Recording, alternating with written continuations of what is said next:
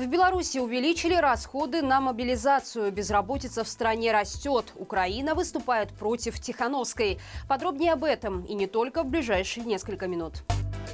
В Беларуси в 156 раз увеличили расходы на мобилизацию. Это следует из опубликованного бюджета на 2023 год. Например, в Минске на это потратят 600 тысяч долларов. В Гомельской области почти 900 тысяч, а в Пинске 1 миллион 600 тысяч. Это в 28 раз больше, чем в прошлом году.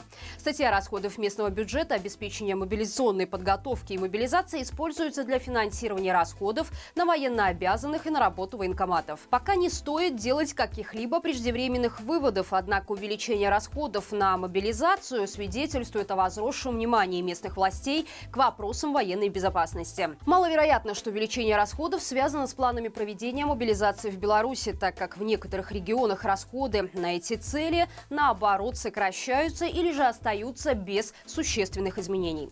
Само увеличение расходов может свидетельствовать о, например, планах по увеличению количества учений и тренировок с войсками территориальной обороны, развитию местной военной инфраструктуры, а также закупке снаряжения и оборудования.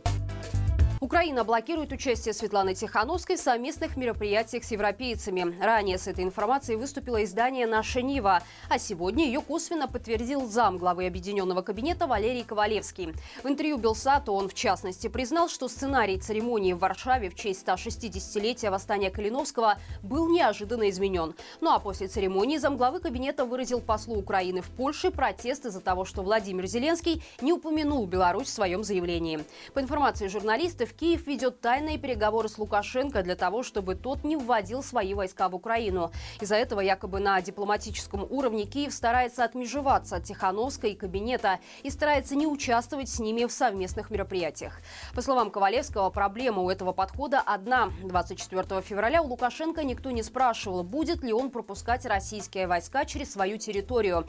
Поэтому и сейчас с ним нет никакого смысла договариваться, потому что как минимум в этом вопросе у него нет никакого никакой субъектности. И при первом же удобном случае он обязательно нарушит любые договоренности.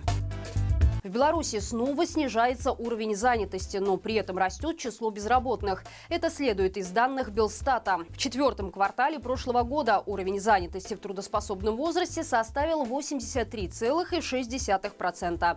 Доля безработных составила 3,6% в соответствии с методологией Международной организации труда.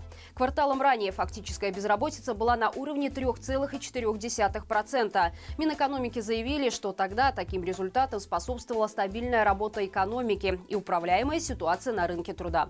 Через службу занятости работу искали только 17% безработных. Сообщается, что чаще всего белорусы ищут работу через интернет и медиа, а также через родственников и друзей. Напомним, ранее в Беларуси фактически ввели новый налог на тунеядцев, тех, кого чиновники считают незанятыми в экономике.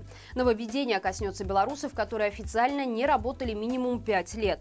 Для таких тунеядцев при проверке их доходов и расходов не будут включать включать в денежное поступление подаренные средства, полученные займы, а также переданные на хранение деньги. Общая сумма таких денежных поступлений от родственников не должна превышать 100 базовых величин в год.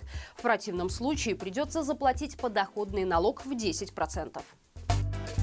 Для нас это абсурд, а люди в этом живут. Лидер группы «Океан Эльзы» Святослав Вакарчук в одном из своих интервью прокомментировал приговор, вынесенный белорусской певицей Мерием Герасименко. Репрессированные методы режима Лукашенко артист сравнил с советским прошлым и выразил надежду, что политзаключенная найдет силы и достойно пройдет это испытание. Стойкости Вакарчук пожелал и всем остальным узникам совести, которые, по мнению артиста, были незаконно осуждены. Он также подчеркнул, что украинцы, безусловно, их в этом поддерживают. Музыкант также отметил, что сначала причиной задержания Герасименко белорусские пропагандисты назвали исполнение ею песни на украинском языке, а потом заявили, что причиной стало то, что артистка перечисляла средства на украинскую армию. Вокручука такие заявления удивили, потому что для украинского народа непонятно, как такие действия могут стать преступлением.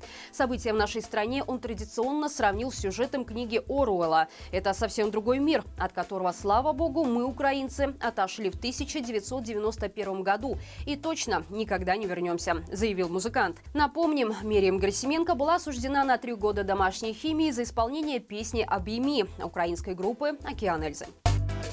И это все на сегодня. Напоминаем, что мы есть в App Store и Google Play, где читать новости можно безопасно, даже без необходимости устанавливать VPN. Не забывайте также поставить лайк этому видео, обязательно пишите комментарии.